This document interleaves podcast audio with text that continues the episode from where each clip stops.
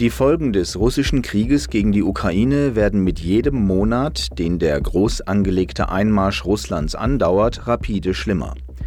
Die Zerstörung des Staudamms von Kachowka im Juni 2023 hat die ohnehin schon erheblichen Naturschäden noch einmal enorm vergrößert und der Welt die Tragweite der Umweltaspekte dieses Krieges bewusst gemacht. In diesem Podcast erfahren Sie mehr darüber, wie schwer dieser Krieg die Umwelt belastet.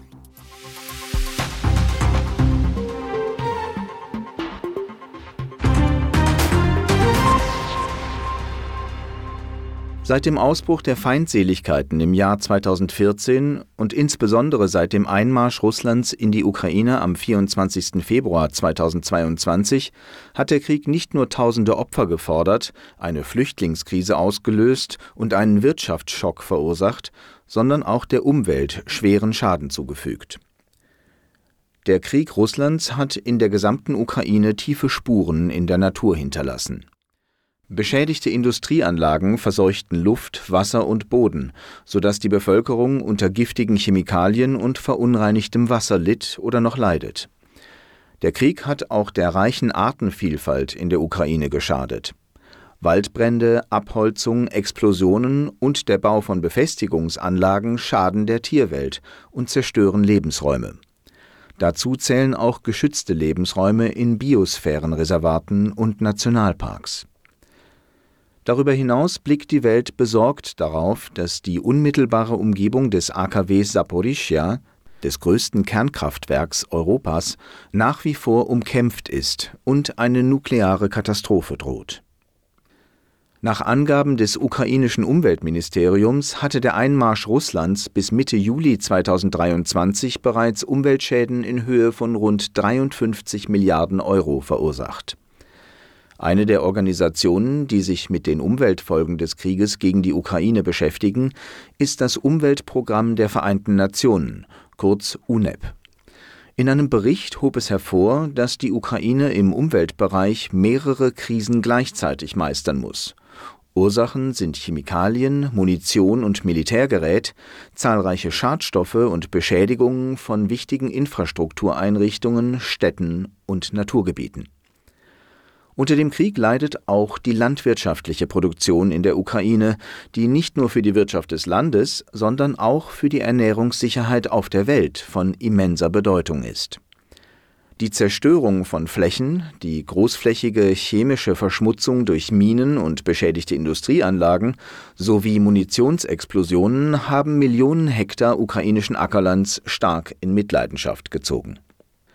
Alles deutet darauf hin, dass die russischen Streitkräfte am 6. Juni 2023 den größten Staudamm der Ukraine, den Staudamm von Kachowka, zerstörten. Viele verurteilten dies und bezeichneten die Staudammsprengung als Ökozid und schlimmste Umweltkatastrophe in Europa seit Tschernobyl. Die verheerende Flutwelle überschwemmte tausende Hektar Land. Dutzende kamen ums Leben und Tausende mussten ihre Heimat verlassen.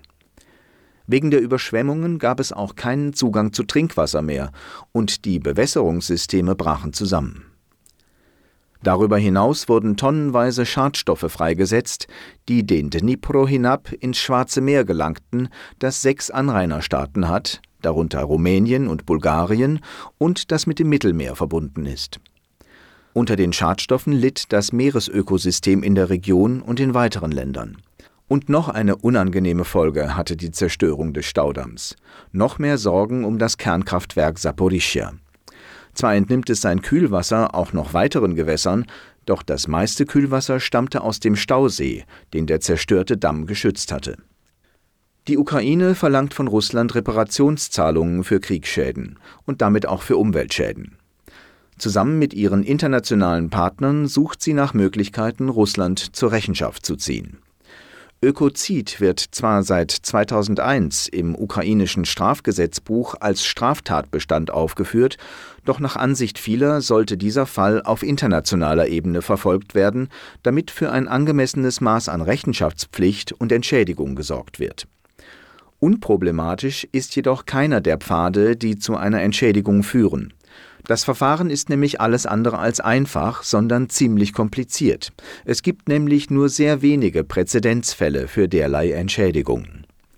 Im Januar 2023 nahm das Europäische Parlament eine Entschließung zur Einrichtung eines Gerichtshofs für das Verbrechen der Aggression gegen die Ukraine an. Darin erkannte es auch an, dass Kriege schädliche Langzeitfolgen für Umwelt und Klima haben. Außerdem befürwortete es die Empfehlung der Generalversammlung der Vereinten Nationen zur Einrichtung eines internationalen Schadensregisters. Es solle als Verzeichnis im Hinblick auf künftige Reparationen für Schäden dienen, die der natürlichen Umwelt und dem Klima entstanden sind. Nach der Zerstörung des Staudamms von Kachowka verabschiedete das Parlament Mitte Juni 2023 eine weitere Entschließung zum nachhaltigen Wiederaufbau der Ukraine. Darin verurteilte es die Sprengung des Staudamms durch Russland, die einen Ökozid verursacht habe und ein Kriegsverbrechen sei.